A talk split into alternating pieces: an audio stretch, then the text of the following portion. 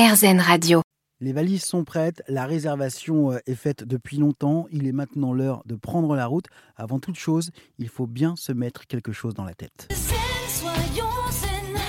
Plus facile à chanter qu'à faire, Madame Zazie. Heureusement, j'ai téléphoné à Christophe Raymond. Il est le directeur de recherche et d'études de l'association Prévention routière. On a des conseils sur euh, comment rester zen sur la route, qu'on s'organise, qu'on planifie son trajet, euh, qu'on part pas en retard, qu'on se met pas dans le stress, dans l'urgence. On va beaucoup mieux vivre le déplacement. On va être beaucoup plus prévenant vis-à-vis des autres. On va beaucoup mieux anticiper euh, le comportement des autres. Donc ça, ça évite de se mettre dans des situations conflictuelles. Donc ça, c'est anticiper et éviter le stress en fait, parce que c'est le stress qui est à la base de tout. Voilà. Et déjà, le fait d'être en retard, c'est générateur de stress et derrière de comportements inadaptés et de non prise en compte des autres, puisqu'on va essayer de rattraper son retard. Donc on va le prendre sur le reste, si vous voulez.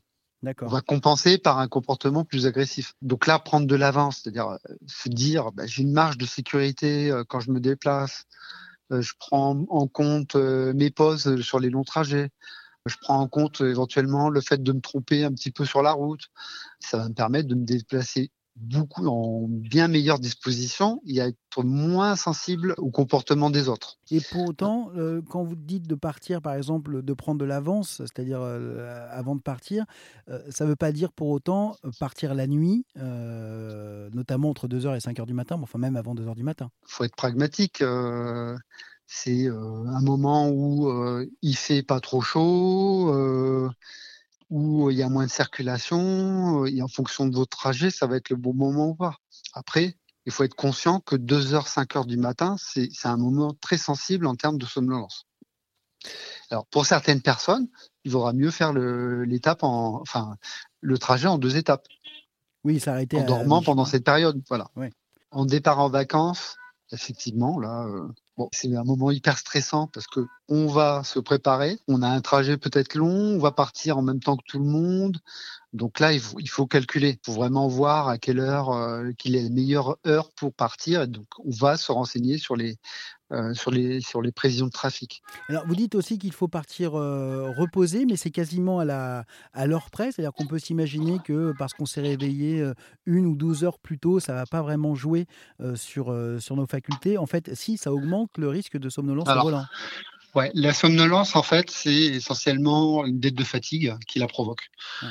Donc, euh, si vous avez dormi moins de 6 heures, euh, vous êtes quasi certain euh, d'avoir un risque de somnolence plus élevé.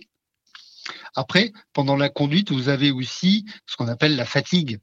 Bah, tout le monde le vit en conduisant au bout d'une heure. on est un peu moins, déjà un peu moins attentif à la conduite. on commence à divaguer. voilà, on est peut-être moins attentif au rétroviseur. Euh, donc là, c'est le, c'est le moment hein, quand vous ressentez un peu cette fatigue euh, euh d'attention. Euh, c'est le moment de vous faire une pause. Et c'est pour ça que nous on recommande de faire une pause au minimum toutes les deux heures. Ouais. Voilà. Par contre, la dette de sommeil, enfin, la somnolence, là vous avez des signes précurseurs, hein, les, les, les, yeux qui picotent, des raideurs dans la nuque.